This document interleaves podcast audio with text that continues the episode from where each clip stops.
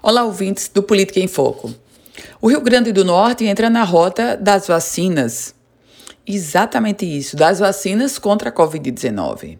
A Agência Nacional de Vigilância Sanitária, a Anvisa, autorizou testes da fase 3, ou seja, da última fase da vacina que está sendo produzida pelo grupo Johnson Johnson.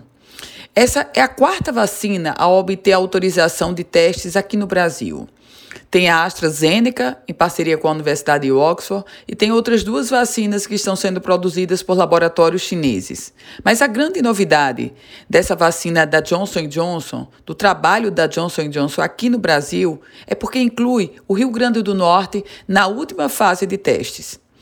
Estão previstas 7 mil pessoas para participarem dessa última fase aqui no Brasil. 7 mil pessoas em sete estados brasileiros, além do estado Potiguar, Bahia, Minas Gerais, Paraná, Rio de Janeiro, Rio Grande do Sul e São Paulo. No total, a empresa pretende testar 60 mil pessoas em todo o mundo nessa última fase. A última fase que tem como objetivo avaliar a segurança e a eficácia da vacinação. Eu volto com outras informações aqui no Política em Foco com Ana Ruth Dantas.